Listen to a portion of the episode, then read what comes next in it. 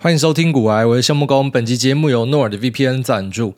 NordVPN 是全球知名的 VPN 品牌，你一定听过 VPN，但什么时候会用到 VPN 呢？轻松点一下切换 IP 位置，享受跨区域追剧跟看电影的乐趣。除此之外，VPN 还可以用来比价，像是机票，有时候在不同地点会有不同的价格，还可以用来省钱。我本身就是 NordVPN 的用户，不管人在台湾或是每年数个月在海外的时候，只要需要切换 IP 来看电影或者说玩游戏的时候呢，首选就是 NordVPN，快速、方便又简单。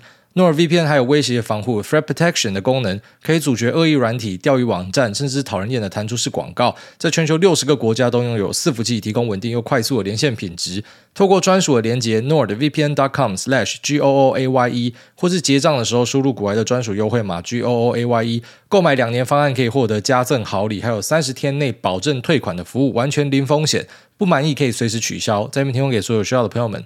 那至今的两个礼拜减肥，我觉得还蛮不错的哦。就是很大的一个体会是，当我儿子跑来捶我的时候，就我儿子在家会对我暴力相向啊。反正每次看到爸爸爸爸冲来妈直接开扁，然后他要跑来扁我的时候，他一般会就是假设我躺在床上，他就是扁我的肚子，爸爸肚肚，然后就开扁。然后他在昨天要扁我的时候，那爸爸，然后正要挥下去的时候，然后肚肚就就开始有一点迟疑，说：“哎，你的肚子跑去哪？”对，虽然听起来可能真的很唬烂，但。他就是发现怪怪的，你知道小朋友，就如果你家有小朋友，你就会知道，你突然剪头发或者突然把胡子刮掉，你的小朋友看到你会迟疑一下，因为他要辨识一下说，干，这是不是我爸？怎么长得不太一样？所以我的肚子已经消风到他会怀疑说，奇怪，你的肚子跑去哪了？我就觉得是一个这个很棒的肯定啊！所以在昨天晚上我就开始继续吃东西了。那其实我继续吃东西也不是说，对啊，就其实哦，干，我这样怪别人都比较简单啊。我现在就是要怪我太太，因为我的。书房那后面有一个零食柜，是我太太帮我安排的。那她平时就会去补充很多我零食在里面。那因为我过去的时候，我会跟她讲说，每次在想东西的时候，我就会嘴馋啊，我就要吃一些高热量的东西，巧克力或者什么小的，就要一直塞，因为你会觉得肚子很饿。所以呢，呃，当你一直在想东西的时候，那个零食箱就会变得很好用，就把它拿到桌上狂吃。但啊、自从我儿子出生之后呢，我觉得我就开始有去做一些节制，就是不可以吃这么多零食。我觉得那个糖其实对身体不是太好的东西。那所以呢，就改成咖啡因依赖，好像也不是太好事，但是换成是咖啡因，就喝多一点咖啡。那零食箱呢，就爱理不理的放在那边都不屌它。但最近呢，我老婆开始又去补充那个零食箱，我觉得是因为她发现我在节食，所以她不想要我节食，但她又不好意思直接跟我讲说，你不可以这样做，她就直接用默默的方式去补充零食箱，想说我看到我就会吃。那一般我看到我都不屌她，然后你就发现说，干这个女的心机很重，她开始一直换东西，她就一直换，她发现我没有吃，她就把它换掉。然后他昨天把它换成是太阳饼，一个台中很有名的，好像叫什么如意堂吧。然后就是我我姐姐都会买给我吃，我说很好吃，她就一直买给我吃。呃，这个太阳饼，然后跟 Pringles 的什么洋葱口味还是什么小的，反正就是那个是我喜欢吃的东西。那换成这个东西之后，当然我就受到诱惑嘛，所以我想要引导自己的注意力，我就把它拍下来，然后 po 到 Twitter 上面讲说，我就已经跟我老婆讲说，不要补零食箱，他又补东西。那在这个留言下面呢，就有一位嗯。朋友哈，他就反正就推给我一个呃多利多滋的口味，什么辣味起司口味，他想说这很好吃，你要试看看。那我看到之后，我就有点动不了，因为我本来已经是有点那种被食物牵引到，你知道，其实像我这种节食方式，就我一天吃一餐，然后只吃中餐，它是很饿的，就是你真的会很饿，只是当然可能。第一个礼拜不舒服，到第二个礼拜会习惯，就你已经很习惯饥饿的感觉。而且我觉得有趣的地方是，饥饿的时候，它其实对饿本身是不太舒服的事情，但是你的脑袋变得清楚，那是很舒服的事情，所以好像挺好的，就很享受那样的一个感觉啊。然后看到，反正那个朋友跟我推了这样的一个洋芋片的哈，然后我就诶应该不能说洋芋片，它那个叫什么三角形的玉米片。干，反正不知道名字，我就呃去 Google，然后看到，哎，真的挺不错的，所以我把它截图下来传给我太太，就跟她讲说，哎，可不可以就帮我买哦？你有看到的时候帮我买，因为我想说他平常会出门嘛，他只要有看到，他就可以帮我买回来。那没有想到的是呢，我觉得他真的是很想要塞我吃东西啊，就我只是截图给他，跟他讲说，反正你可能一两天内你有去哪，帮我带回来就好。他直接十分钟后就把我带回来，然后之后我就动不了，我直接开吃，我直接开吃，然后吃完之后就发现。反正来都来了，你知道，都已经吃了，然后就跑去煮牛肉面。煮完牛肉面，太阳饼又塞了两个，所以昨天可能不知道半小时内就骂吃了什么一千五百卡之类吧，挺爽的。然后但后来想一想啊，就因为我昨天同时有跟一个胃之王对话，就是他的呃胃有一点问题啊。那这个是我很敬重又很喜欢的一个朋友，因为我我知道说，其实像我这样的一个饮食方式可能有点极端。就是我要么是狂吃，然后要么就突然就完全都不吃，我的胃可能会坏掉。那你知道，其实胃这个东西，你去问一些医生朋友，他们给你的说法也都不一样。就你会发现，其实很多东西都是还没有够多的数据可以去佐证说到底怎么样做最好。所以我想说，直接去问一个苦主，就是那个胃整个坏掉的，我想说，刚问他最准。我就说，那到底怎么样可以照顾好自己的胃？就是我想象是这样啊。如果说你疯狂吃东西的话，你的胃酸一直分泌嘛，那胃一定是会累啊，它可能会出事吧。那如果说你不要这么长吃东西的话，它有时间可以修复嘛。只是当然，如果说你完全都不用它，可能会出事嘛。所以到底那个平衡在哪？我就问他，然后他跟我讲一个蛮有趣的，这边稍微分享给大家。他说，胃其实是一个很低能的器官，就是呢，呃，胃它本身啊，举例来说，你吃东西的时候，你最好都要定时吃，因为你的胃它会有一个时间周期，它会知道说，啊，这个家伙中午要吃东西，所以我提早先多分泌一点胃酸。那平常就算你没有吃东西的时候呢，它也是会分泌一些胃酸，所以你不可以完全都不吃。他跟我讲说，像我这个做法就不太好，就还是要吃，只是适量，七分饱，然后不要吃太油、太咸、太甜，或者说刺激性太辣的东西。那这样子就是很好的在照顾你的胃。还有一个很重要，干湿分离，就是你先吃干的东西，然后可能二十分钟之后再喝水，不要说什么呃湿的跟干的同时在吃，这样对胃比较好。那不然胃就会觉得说，呃，因为你的胃里面还有东西，它还在消化，所以就疯狂的吐胃酸给你。那这个就是不太好，所以你不要去把那个胃酸的呃这样讲浓度给冲淡。然后还有包含说呃像淀粉类的东西，假设你吃的话，因为它停在胃里面比较久，那因为它停的比较久，所以即便它可能已经消化差不多，但是因为你胃里面有东西，所以胃这个低能器官就会疯狂的继续分泌胃酸，所以对你的胃也不好。那反正我听完他讲了之后，我才发现说我过去的做法，包含说狂吃的时候跟没吃的时候，其实都是对胃造成很大的伤害，只是我很幸运还没遇到而已。或是可能年纪还没到而已，所以趁现在赶快调应该是好的。那我觉得，我就把它调成说，我一天还是要吃两餐，中餐跟晚餐，早餐我就不吃，因为我觉得娘炮还吃早餐。呃，我要一个火腿蛋饼，你知道娘炮还吃那种东西，我们就是吃正餐，那我们吃大鱼大肉，只是我们可能去做好那个线索，吃到七分饱就好。七分饱就是说，反正你还是会有一点想吃啊，但是你已经吃了，那个感觉可能不好抓。但我觉得那要去体会一下，其实很多时候你跟身体的。呃，对话呢，那都要自己体会才知道。就像一开始饥饿对我来说是很痛苦的，前三天，然后你可能去举重什么的都没有力道，但是你三天之后，你就会很习惯，你会知道怎么样去跟身体互动，你会知道说，哎，我这个时候其实不是真的肚子饿，我是嘴馋。你会分得出来什么时候是嘴馋，什么时候是肚子饿。我觉得这还蛮屌的，就是你跟身体是真的可以去达到这样的一个对话，只是可能当然那需要一点时间去了解。所以我觉得我会调整成就是。啊，中餐一个，晚餐一个，然后吃适量。那因为我本身超喜欢吃辣，那我对炸的也不忌口。那就是他讲说，好，反正你油的跟炸的，不是说不能吃啊，还是能吃，只是就是稍微减量一点。所以我可能就去油跟炸减量，然后呃，干湿分离这我觉得蛮重要的。然后再来可能这个呃辣的部分呢，稍微的少一点。希望这样子还是可以维持我的体重慢慢的往下降，我觉得可以啦，因为跟本来那种完全不忌口，一天好几餐，然后可能想事情的时候就要一直吃甜食比起来，我这个热量应该是瞬间降很多。但这样调应该是对的哈。那也非常感谢蛮多听众到 Twitter 上面给我的一些建议啊，不然有些跟我讲说，呃，过来人的经验哦，你如果是有在重训的话，你尽量不要去乱跳过你的餐哦，因为这可能到后来都会业力引爆。然后再加上最后面可能会明白说，吃的巧，吃的健康，可能比你做很多的饮食控制来得更好哦。因为你在重训的话，你还是需要那些热量。其实他们讲的都是对的啦。然后包含说一些 cheat day 的概念什么，这其实我都知道，只是他们再次帮我复习。所以我觉得会稍微这样调整。但是我觉得有看到成果是好的啦。就是儿子要冲过来要要揍你的时候，然后发现哎，你的肚肚怎么不见了？这个是挺好的一件事情，稍微跟大家分享一下。好，那聊一下上个礼拜的一件大事：俄罗斯前线的佣兵组织瓦格纳叛乱。啊，只是这个事件结束的也超快，然后发生的很突然、很意外，那结束的也是非常的突然、非常的意外，有点像是现代版一天内的安史之乱这样的感觉，很快就被平息下去。那先稍微讲一下背景啊，瓦格纳他是在俄罗斯的一个佣兵组织，他的领导人是普里格金。那普里格金在俄罗斯里面，很多人把他称为是 Povara，就是厨子的意思，因为他以前是一个厨师，然后在当厨师之前是一个罪犯，那后来就跑去路上卖热狗，卖卖热狗之后开了这个餐厅，那这个餐厅呢获得很多政商名流的喜爱，包含普丁，所以呢跟普丁关系越来越好，那做生意成功了嘛，然后呢也开始介入俄罗斯的国宴，最后面就开始变成俄罗斯的一个寡头，多角化经营，那其中一个经营的项目呢就是这个佣兵组织。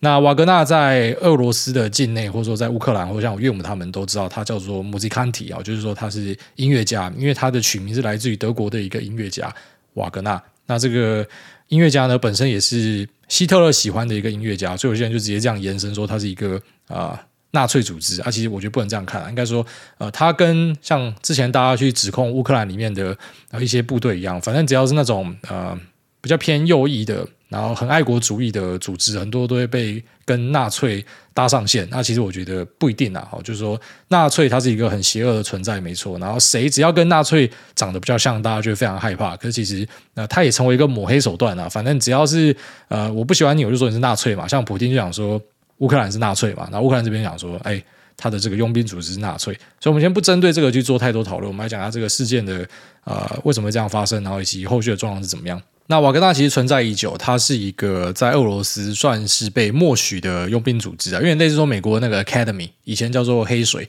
反正他们就专门去做一些政府不能做的垃圾事情啊。啊，当然，其实他们也不是全部都在做这种垃圾事情，他们本身也是有在国内负责一些维安啊、保全啊什么的，然后直到海外，很多时候就会负责去做一些垃圾事情。所以像那时候美国在中东发生一些东西，最后面就讲说是黑水干的。啊，真的都是黑水干的吗？我是有点怀疑啦。反正就讲说啊，是佣兵组织干的，就可以去做一个切割。那俄罗斯在它的呃国外哈，如果说有发生一些斗争战斗的话呢，那你会发现说瓦格纳就被送过去，然后瓦格纳一般就是站在亲俄的那一边，所以就是俄罗斯政府想做不能做的事情，就交给瓦格纳去做，所以他才可以特许存在了。他的。缘起是这样子，那这次在乌克兰的战役里面，其实他们表现的非常好，应该说有点意外。本来大家觉得说这个部队就是杂鱼嘛，因为里面啊、除了一些退休军人之外，很多是反正招聘来的外籍人士，然后或者是啊、监狱里面的囚犯，然后囚犯也是有选的，他不是说什么谁来都可以，像什么杀人犯、强奸犯、孪童犯，有一些比较夸张的罪行呢，他们是不会选你，那他们会选一些可能轻罪者，那这些轻罪者呢，如果你可以活下来的话，啊，你就可以获得特赦。是这样的一个情形，所以它里面有点类似说一堆乌合之众，然后赶快训练之下送去前线。所以本来大家觉得说他们表现可能不会太好，但我觉得是因为他们的纪律非常强大了哦。就呃，我不推荐大家去查，但我自己本身看蛮多的，因为我就想了解各式各样的东西。所以在 Telegram 上面其实可以找到很多瓦格纳的频道，他们的频道真的是很血腥哦，非常的血腥。那不然说，其实，在战斗之前，他们。怎么样去靠北俄罗斯的国防部也是在他们频道都可以看到。那这频道他们啊、呃，除了这个普里格金的，好像疑似是本人在经营，那其他其实都是说关系频道，就你也不知道到底是不是他们的人。可是那追踪者很多，然后他们贴的东西都是前线的东西，所以大家相信说这是他们的关系频道。那他的关系频道有几个，但我就不把它讲出来了。反正里面就是会有一些呃比较残酷的画面哦，包含说除了是对敌人之外。对自己人也是哦，所以他们的纪律很强，可能是这样子，就他们有一个惩罚是拿锤子直接把你的头轰掉，锤子，哦，就那种大榔头直接把你头打爆这样，反正活生生的，就直接把你敲死，是他们惩罚的一个方式。如果说你叛变或是你怎么样的话，所以可能因为这样，他们比较有军纪之类的，然后他们在乌克兰这边呃表现的就很好，就是很多战果是他们打下来的啦。那我觉得可能也是因为这样功高震主，所以其实，在俄罗斯的国防部跟官方这边，他们有个说法，就是说要他释出兵权哦，要让你的部队呢来跟我们签约，然后变成是国防部的人，所以这可能就让他不爽吧。他在过去的一段时间就是疯狂的在囤粮食跟军火，那这在美国军方的一些报告里面有显示出来说，他们有注意到他们在囤东西，卫星都有照到。那只是为什么不讲呢？废话，我讲了要干嘛？这个东西如果不是直接对我们是有害的，是可能对你这个俄罗斯有害的，我们就不要讲，我们就看着你们要干嘛。所以他们其实早就注意到说他有在囤东西，他一方面一直跟俄罗斯靠北说东西不够，然后一方面还是把东西囤起来，他可能就是已经闻到说他可能要被拔掉的一个味道，所以呢，最后面就直接发动了这个军事政变，然后直接一路从乌克兰的前线打进俄罗斯。讲是讲打了，实际上没有发生太多的冲突哈，只有俄罗斯可能把他们。南部军区的油库炸掉，然后可能啊把一些道路炸掉，把一些桥搬开来，不要让他过来。那可能在过程之中死掉了一些军人啊，有几个直升机被打下来，可是其实没有遇到太多的抵抗。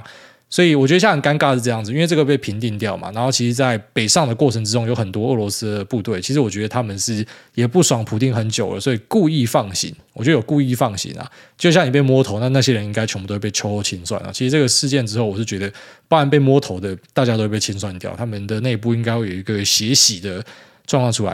然后打到了这个呃俄罗斯的莫斯科首都圈外两百公里的时候呢，反正就是说他被摸头，被劝退了。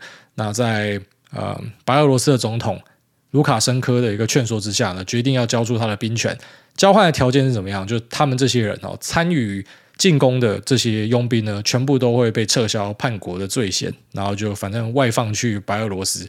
那那些没有参与的呢，就是要跟国防部签约，整个化解掉你的组织。那领导人 p r i g o z i n 啊，这个 Povara 呢，他就是会被移到呃白俄罗斯境内去。那在今天凌晨吧，有看到那个呃卢卡申科有发表一个演说，就提到说啊、他跟普丁讲说，先不要把这些人杀掉了，反正先让他们来教会我们之后再说。那我觉得就是你知道俄罗斯的 KGB 他们厉害的地方，那些在海外的啊，曾经对圣地普丁造成威胁的啊，反正不是被下药啊、辐射污染致死啊、高楼掉下，就是你一定会被处理掉，对啦。所以我觉得那个呃普里格金应该也是应该是惨惨的啦，我觉得应该是完蛋的。那他会不知道这样的东西吗？其实我觉得他会知道，可能就是像有很多的江湖谣言讲说，不然他的家人哦，可能提早送去国外。然后后来就被抓回来，可能是因为家人被掌握到了，还是怎么样？不知道。反正他就是这个看起来是不成功变成了一定要打到底的反叛行动。他连他的部队每个都要求说，你们要打电话跟家里诀别，就已经做到这样的程度。结果你。还没有真的开打，你就走掉，到底是为什么？一个说法就是说可能是啊家人被威胁嘛。那另外一个说法是说，其实呃普丁跑掉，他们是很意外了。他本来以为说普丁应该会待在莫斯科里面硬干啊，虽然这个一样没有官方承认，就官方一定不会承认啊。可是有个说法就是说啊，因为有注意到 Fly Radar 看到普丁的专机有飞走，飞去圣彼得堡，所以可能是呃普丁走掉，所以就算他把莫斯科占领下来也没有用，因为那个地方很难防守，所以他呃两三万人的部队是没有办法。抵过俄罗斯的大部队的，只是他家大部队在前线回不来而已。可是你要守莫斯科，你已经守不下来。反正有各式各样的说法，就是说他最终就是要失败。那只是如果你知道这些东西的话，特别是你很难想象他事前不知道，那为什么你还要做？所以他可能就是展示一些肌肉手段，然后可能去呃换取一些条件，这才是他要的东西啊。就如果说本来是在前线默默的被把兵权拔走的话，可能就直接被暗杀了。所以呢，我横竖都是死，那我不如试看别的方法。现在的推测大概长这样一个样子。那既然这个事件最后面没有造成任何的影响，我觉得它对股市也不会有什么太大影响。本来如果说有发生的话，对股市就会有影响，就好玩的了。好，可能就有很多东西可以去讨论，包括战争是不是我们可能会提早结束之类的。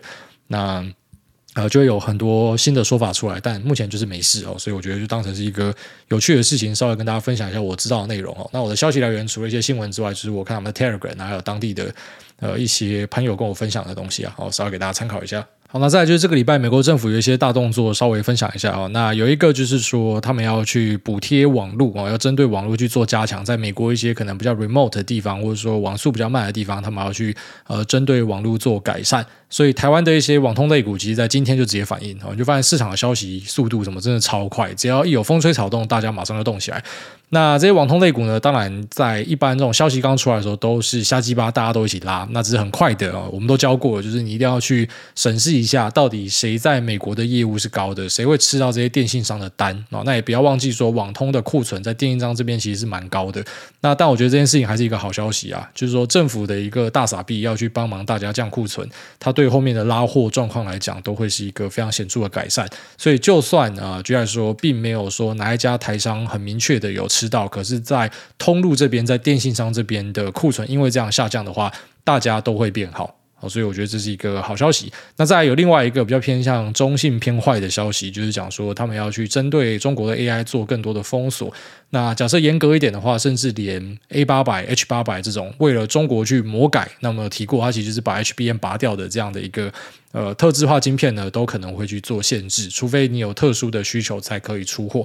那这个东西当然目前丢出来可能还比较偏向是一个呃草案，然后那最后面会怎么样做？那才是比较重要的事情，但我稍微讲一下目前在中国的实际状况啊，就是他们的呃业者呢，其实都还是买得到 PCIe 的版本，然后那这个当然不会对外承认的，就像是俄罗斯虽然明着是被封锁了，他买不到一些。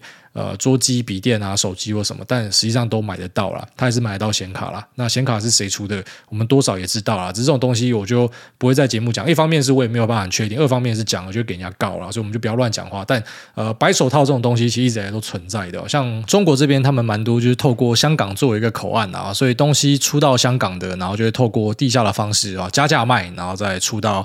呃，中国这边哈，所以像是 A 一百，其实就我理解是有很多都是这样子过去。那价格我有看到，想说靠北这边当黄牛有够爽的，因为中国的一些大型业者，他们真的都非常需要这样的一个加速卡，所以他们会重金去买。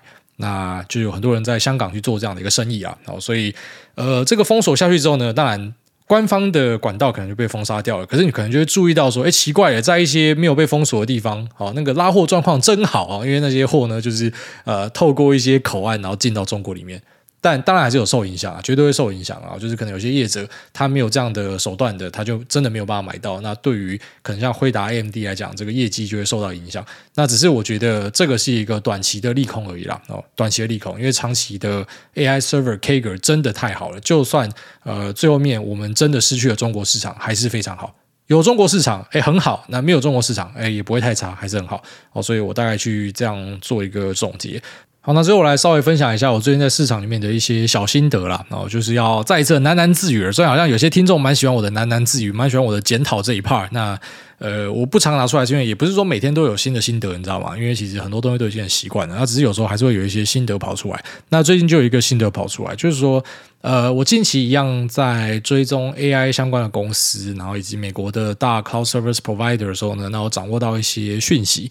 然后就知道说，在明年呢，inference 的状况会开始变好。那这些 inference 的晶片呢，其实它本身简单讲，就是它成长性本身也就是很好。只是因为现在市场上大家看到的东西都是 training，然后都是往呃 H 一百、A 一百或者说 MI 二五零、MI 三百去看，比较少人在看 inference 的 chip。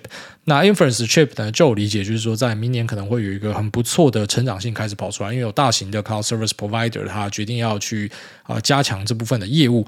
那从中呢，我就可以找到一些有关联性的公司，然后就注意到说这些公司的股价很多已经喷烂了。但是同时，我又很清楚一件事情，就是呃，我掌握到这个东西呢，我绝对是很前线的。我觉得有些东西可能我也是听朋友讲嘛，还有些东西是我直接拿到第一手的，我就知道说我在超前面，所以比我前面的可能是极少数的人。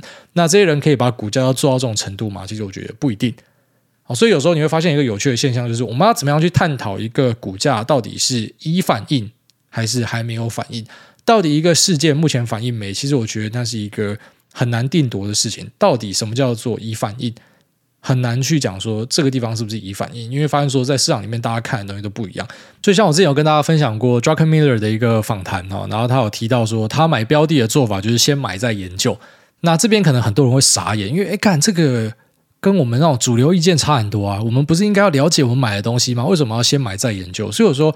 人生的发展很多时候是呃发散，然后收敛，然后再发散，然后再收敛，然后可能就像呃之前我跟大家分享说，呃我们对于事件的一些看法，然后假设我这个做法呢，好在一些人的眼里看起来很幼稚的话呢，那其实不是因为我很幼稚，是因为我也曾经幼稚过，然后后来我成熟了，然后就没有返璞归真，然后就有听众在我的 YT 下面留言，我觉得他们总结的很好，这个就是看山是山啊。然后看山不是山，看山还是山，就就类似这样的一个心境的变化。那你可能以前听到 Druckenmiller 这个说法，你会讲说靠北哦，所以这不就是什么动能派吗？就是反正你也不知道发生什么事情，就是先干进去，因为股价在动嘛，或者说怎么样的啊。但假设说你经历过了很多的发散、收敛，然后沉淀跟思考之后，你就会发现说他讲的东西是有点道理的。就是你对你的判断力已经开始有一些信心之后，然后你会注意到一些公司。那它可能吸引到你的注意力，那你就先买进去再说。因为如果这个公司它不是正在喷的话，它已经在一个盘整的位置。那你说它假设不是一个乐色公司的话，它往下的下档有多少？可能也不会到很大吧。所以那我就先干进去再讲啊。那如果我错了怎么办？错了我就把它砍掉啊，赔一点钱。可是我就把它砍掉再说。那以前这个东西我有对它的一种体会，只是在近期我有一个更深的体会。就你会发现说，在市场里面啊，其实我跟我的几个股友讨论，我们都有注意到说，这个现象在近年越来越明显。就是先上再说，先上再说，已经变成是呃近年股市一个显学。其实我觉得也跟呃股票市场里面的钱越来越多是有关系的。然后不然说可能整体总金的状况，呃让钞票变多，或者说其实参与市场的人变多都有关系。所以其实，在很多的状况之下呢，我们会注意到说，当一个题材出现的时候，很多的股票先喷，就像说就我讲这些网通股哦，全部先拉一波，反正妈的干你娘，现在拜登要撒钱嘛，先喷，那最后面怎么样？对的就会留下来，错的呢啊，它就会崩烂，它可能就崩回原点。可了不起就是崩回原点嘛，因为毕竟它公司的基本面还是在那边嘛。啊，当市场进入这样玩法之后呢，你就会发现说，这就是难度调高的一个现象。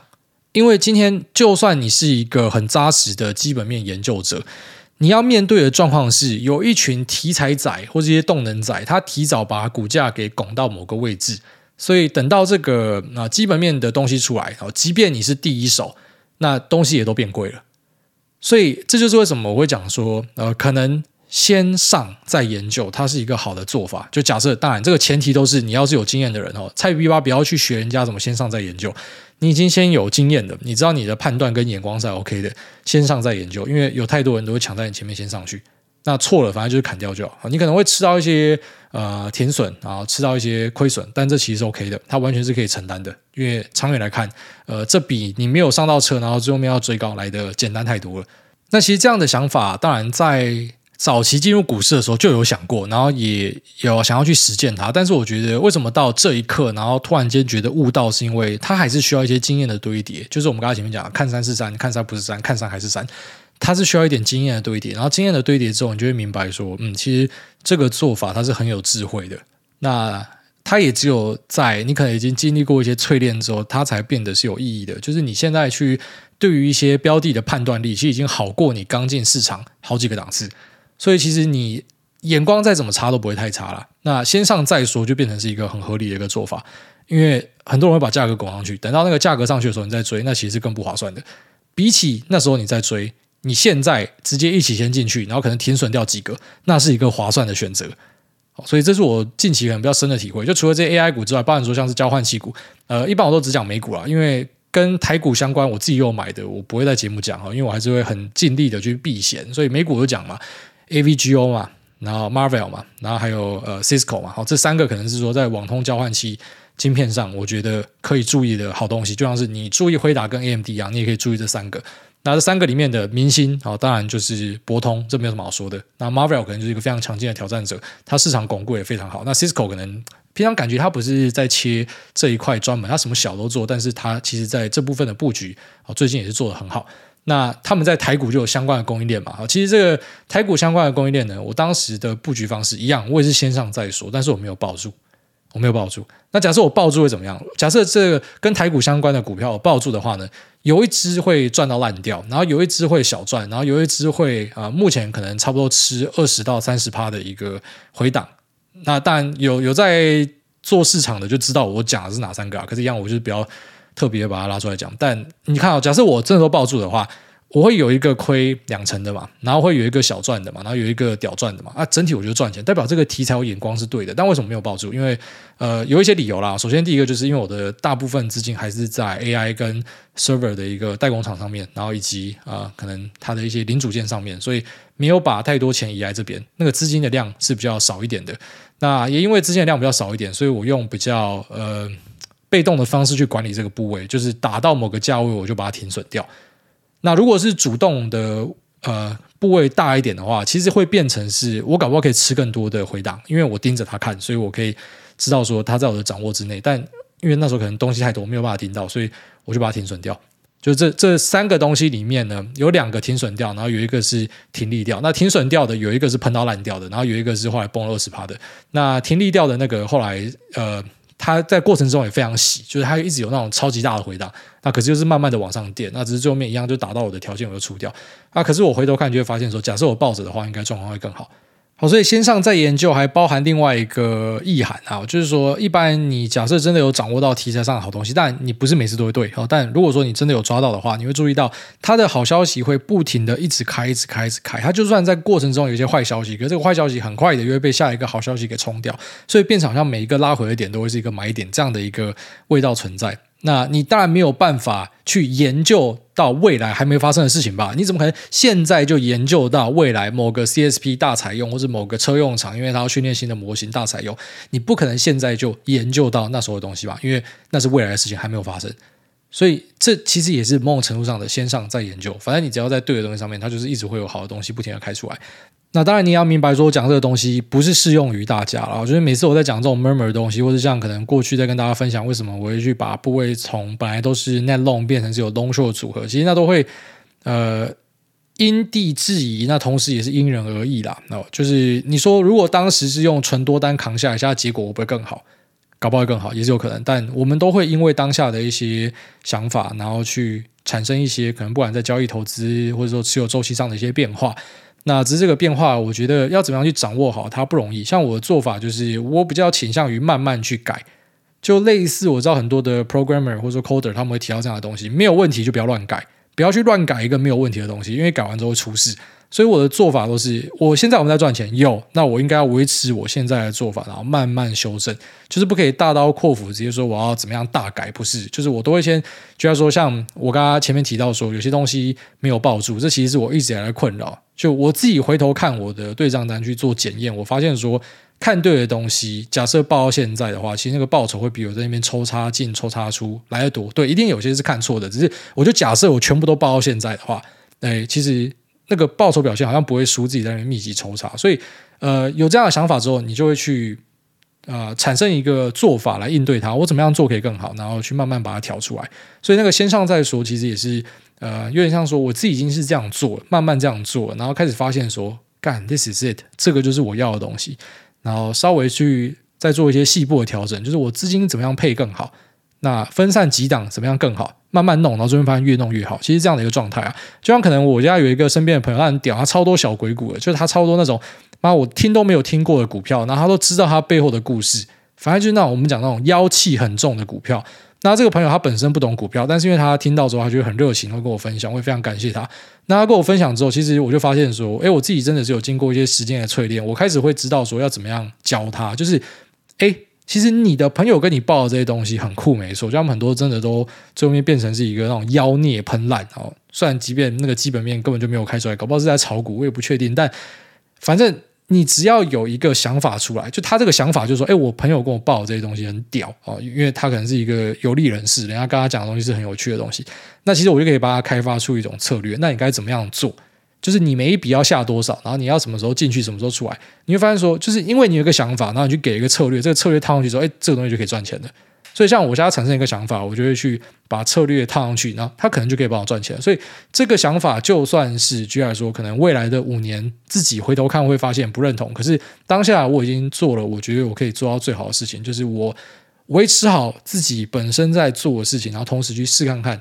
做一些新的东西的 input，我觉得这很重要啊。就是其实真的不要到最后面固步自封，就你会发现说，每次的修正循环结束之后，都会有一批人被淘汰。那这些被淘汰的人呢，很多都是。然后就要说，你会注意到他们有很多会有类似的抱怨啊，现在市场在乱涨哦，每周这样，就这种修正完之后，后来拉回去，市场在乱涨，什么指数里面都是几只股票在拉，其实这个跟讲屁话没有什么两样。你是一个主动选股者，你就是要去找到那些拉指数的股票了，不然干你做这冲阿小，你跑去买一堆他妈弱势废物，你在冲阿小。对吧？就如果说你要抱怨说市场在乱拉，不是拉你的东西，你不觉得这很好笑？就类似说什么，干我家的葱油饼这么好吃，为什么没有人要买？你不会去检讨客人吧？对吧？所以你应该是要去做一些调整。你为什么没有买到那些东西？这是你要去思考的东西。所以大概跟大家分享一下，然后这是我近期一个我觉得蛮深的体会啦。我觉得那个 Druckenmiller 讲的“先上再说，先买再研究”，它呃对我的影响很大。就是这样的。声音呢，在我脑袋里面绕一绕之后，我真的有产出一些做法，然后这个做法，我觉得让我自己变得更好。然后一些可能操作失败的东西，我回头看，就假设我把这个想法灌进去，那个其实就不会做成这样子。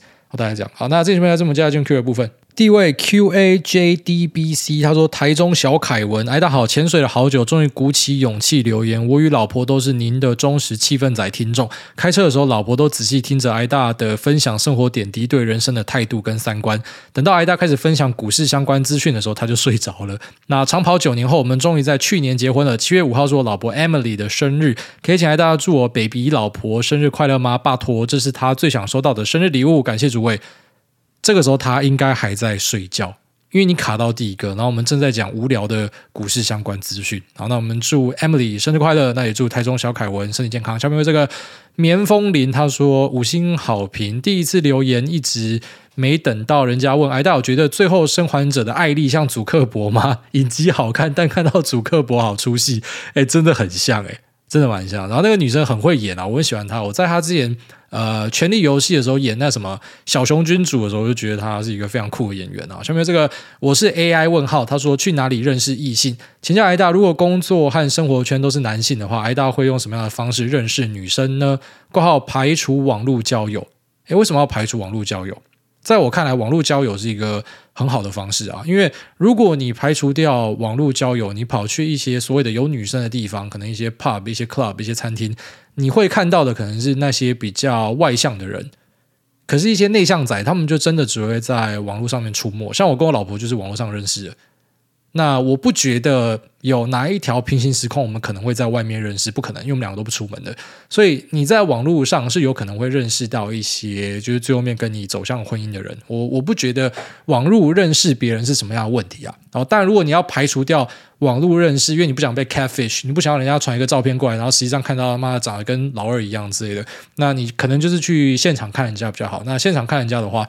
不知道啊，我觉得还是要那个因人而异耶。就是假设你是一个比较 party 仔，你跑去夜店找人家，我觉得就还蛮合理的。但如果你是一个比较内向的人的话，嗯，我不知道，像像我假设要去呃实体的地方找到我的对象的话，我现在想象啦，我会去光华商场啊，我就每天去光华商场那边站着啊。然后看到哪一个女的组一台电脑自己搬出来，那个就是我的真爱，我一定就他妈直接上去跟她表白。我觉得是这样子。下面这个一见晚春秋，他说挨大屁股大内裤穿不下。听到前几集有小兄弟分享自己的经验，之前都是爸爸们互相鼓励，这次换嫖客们互相鼓励。每个月初努力赚钱，软趴捏着节俭，到月底剩下的钱就可以让自己舒压一下了。那另外挨大想要请问你，您个股赚到的钱会再投入大盘，还是个股，还是一直维持大盘和个股的部位？多久会再平衡一次？还有建议保留多少可以投入的现金？那清流君还在挨大的推荐名名单中吗？盼挨大龙体健康，能有漂亮老婆，不用当火山孝子，真的是挨大的福气啊！非常感谢。那 OK，他前面提到那个什么嫖客互相鼓励，但我没有办法直接公开鼓励嫖客啊，只是在他的这个 Me Too 风气之下，这就验证我之前是跟大家讲的嘛。不用钱的最贵啦，妈一堆白痴就要去贪人家不用钱乱摸人家，干你家你摸一下你到底爽在哪啦？然后你现在他妈直接社会性死亡，你就学那个什么陈松勇直接跑去嫖就好了。你花钱两边都开心，他拿到钱他也开心啊，你付钱啊你也爽到，我觉得这其实是比较健康的，就像。这些 Me Too 仔的出现，然后让可能过去一些我们讲男女关系比较混乱的艺人，看起来好像他们根本不是坏人，因为那都是妈两情相悦啊，比起这些什么偷摸偷干人家的好太多了。那付钱的，其实很多人会把他们贬低，但其实我觉得付钱的也是该被证明哦，就是只有到一些可能更差的东西出现之前，然后才可以帮之前的那个东西证明，有时候是这样子啊。那再来就是说，这个赚到的钱会丢大盘还是个股，还是继续丢个股啊？就是反正你赚到钱，就是把它越滚越大嘛，钱滚钱嘛，就是玩这样一个游戏。那我当然现在有大盘的配置，是因为我觉得跟这个结婚生子有关系啊，就是知道说不可以呃，可能两手一挥，两脚一伸，双眼一闭，就这样就离开，没有办法。呃，我还是要去做好一些稳健的东西，然后让我的家人他可以做到无痛接轨，他不用知道说，哎，这个东西可不可以卖，这东西可不可以怎么样，他不用管这么多，反正这是一个很无脑的配置，可以让他上手。所以我确实是有拉一些部位这样子做啊。那我知道有些股友也是有类似的做法，只是他可能不是放大盘，他拿去买房子，因为买房子这个要管理，对一般来说就很简单嘛。可是，一般人假设要来管理我们的部位，就今天我们假设突然唰起来，他要来处理我们的部位，他其实根本就不会处理，甚至他可能会把我们的部位弄到爆炸哦。因为居然说部位里面有质押的、有杠杆的，他不知道，他直接骂乱砍，然后最后把自己砍爆都有可能嘛。所以其实很多人去做这样的规划都是为了家人啊。我就我理解，大多数都是为了家人呐。那再来就是说会。刻意去维持那个什么平衡跟部位吗？没有诶，我觉得比较像是存钱，就是我就拿一部分出来丢过去，不管赚不管赔，我就拿一部分出来就是一直丢过去。那再来说，清流君还在推荐名单中吗？清流君很不错啦，哈，只是他很明显年纪还太轻啊，所以讲话比较这个冲一点。那可能也是他的不知道某种程度的人设吧，或者说他的个性就这样子。有些人就喜欢，有些人不喜欢。那我是觉得，呃，基本上。经历多一点之后，他讲话会变得更圆润啊，所以像那个什么多拉王，我就很推荐。就多拉王，他是真的就是可以比较接受各式各样的东西，因为他可能看过的东西更多。那他也是很纯的指数投资者，他也是很科学化的。但是，嗯、就是我相信三四十岁的人看多拉王比较好入口。那可能二十几岁的那种想要当指数死忠帮的看，呃，清流君就很不错啊。我觉得他是很不错啊，就是他没有像可能前面我提到有些走偏掉的。那再来说，呃。OK，下面是祝福不重要。下面这个呃嫩嫩贝壳狗狗人他说：“挨大，I love you，挨大你好啊，我有一个问题想要请教。投资的本意不就是拿我们的钱放进一家公司，让公司帮我们赚资本利得或是股利之类的？那假设我现在一家公司，因为很多人想要放钱进去，所以股价很高，公司拿这些钱去投资设厂，而且约都签好了，要在一个月后履约。但是我这家公司的股票往后一个月都跌停，钱都跑光了，这种情况公司会怎么样应付呢？谢谢你。”好，你这个是没有分清楚初级市场跟次级市场。然后初级市场就是公司对外募资的一个管道，然后最后面你换得的东西可能就是这个股票嘛。那啊，这个就是你提到的，就是他对外募资的一个做法。那有没有可能，就他对外募资就要做什么现金增资也是一种嘛？对外募资的一个做法，然后最后面这个现增价跌掉，那可能大家不要认，像之前的海运有一支就这样嘛，那这是有可能的，这个是有可能会发生这样的状况。好，但是你说大家把股价推高的这个，它是讲刺激市场，你刺激市场，大家在交易股票跟公司是没有关系的，你们只是在持有人之间抛来抛去，然后把这个价格拱上去或弄下来，但是跟公司本体是没有关系的。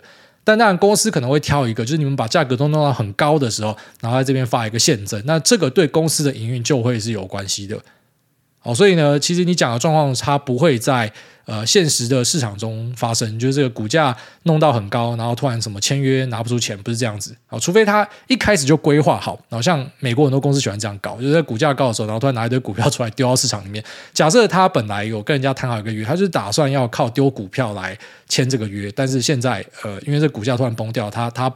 抛不掉，或是他要抛比想象中的多，他不想抛了，那可能就会出事情。但一般这是一个比较罕见的案例，所以要把这个初级市场跟次级市场的交易行为是要分开来的。下面这个 A A 嘿嘿，他说围肉酥胸。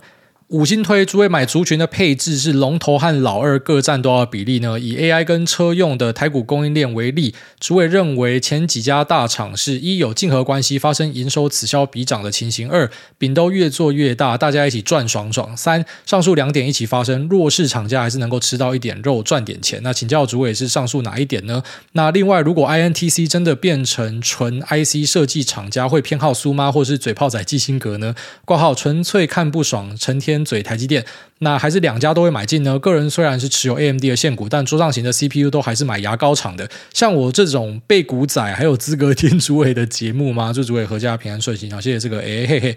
好，那首先第一个 AI 跟车用在目前的状况都是饼一起变大，整个市场的成长性都还是非常好，所以我认为是选项二，然后就是大家一起越做越大。那你说那种高度竞争的，可能比较偏向手机的晶片，那真的就是可能啊，就要说高通掉一点肉，发哥就多一点肉哦，所以他们的 P ratio 才给不高嘛啊。那手机可能是比较竞争，但是 AI 跟车用，特别是 AI 现在都还在一个高速成长的范围里面，所以供应链应该是大家一起爽爽，这是没有什么太大问题的。然后再来说，如果 Intel 变成纯 IC 厂的话，会买苏吗？还是 Josinger？其实我觉得都会买，而且 Intel 买的比例可能会买蛮高的哦。因为啊、虽然现在大家都觉得苏妈是一个 AI 股嘛，可是我觉得我们还是要以看到订单为主啦。我相信苏妈会在后面为我们带来一些惊喜，但目前我们所知道的状况就是 MI 三百并没有太多的好消息。十天过去了，没有听到太多的呃拉货或者说加单或者说表现的状况出来，像最近的。然后人家那个什么 AI 军武竞赛去跑分，辉达又直接把人家干爆，然后拿可能历史新高的分数，然后 AMD 基本上就是没有什么科技厂要拿出来用嘛，然后这些大型的 CSP 他们也没有拿这个去做训练、做比赛跑分，所以呃 AMD 它是一个后追者啦。那你说它之后成功的机会高吗？以 AMD 的优良历史，我觉得它是有机会吃掉辉达的一些市占，但在短期内可能会是一个比较逆风的状况。而你很不喜欢的这个 Intel 呢？它其实完全就是在 AI server 的圈子里面哦，这个业内人士或是科技圈人士应该都知道，可是我相信很多股票人士可能真的不知道，因为大家都一直在强调 H 一百 A 一百嘛。那可是你知道，就要说像是呃品牌伺服器厂，就要说拿戴尔举例啊，戴尔它的 CPU 是用 Eagle Stream，那四大 CSP 他们的 CPU Eagle Stream。辉达自己的型号有一些也是用 Eagle Stream，反正它只要是两颗 CPU 配八到十六颗的呃 GPU 哈，辉达的 GPU 的呢，那个 CPU 都是在拿 Intel 的 Eagle Stream，然后之后可能就是呃再往下一代去推进，直到可能不知道特化之后，可能就要说开始用自己的呃 GH 系列或是其他的 ARM base，但目前它在 server 的市占就是这么的强大。所以其实 Intel 就是一个很纯的 AI 股，它甚至比 AMD 纯。因为我们现在看到这 AI server，它就是在拿 Intel 的设备，它就是在拿辉达的设备。可是它有拿到 AMD 的设备吗？还没有，那整个量是还没放出来的。所以呃，如果它真的拆出来的话，我绝对会买它，而且甚至买的比 AMD 多，是这样啊。那再来说，呃，自己的桌上型都是用牙膏的，可是呃，却是买 AMD 的股票。我之前也这样啊。那其实我甚至比你更大的一个 bug point 啊，因为。Intel 它是美国的三大厂，AMD、辉达、Intel，然后这三家里面唯一一个有来找我下过广告。诶，辉达好像也有，可是辉达好像不是直接，就是之前那个什么 GeForce Now，那那应该不算是辉达找我，但是 Intel 这个是他直接相关的这个笔电什么来找我，那他是唯一有找我下广告的。然后我还在那边嘴 Intel，但是其实我嘴 Intel，呃。天地良心呐，就是我从头到尾，我哪次讲叉八六不好，我哪次讲它的 PCNP 不好，哪次讲它 Server 不好，我讲它不好的地方就是他去嘴人家代工厂，我说那个 IFS 可能不太好，然后 他可能在这个伺服器的 GPU 里面，他有自己的东西嘛，Ponte Vecchio，那这个表现可能就就没有人家辉达或是挑战者 AMD 来的。这个显眼，就大家会去注意它。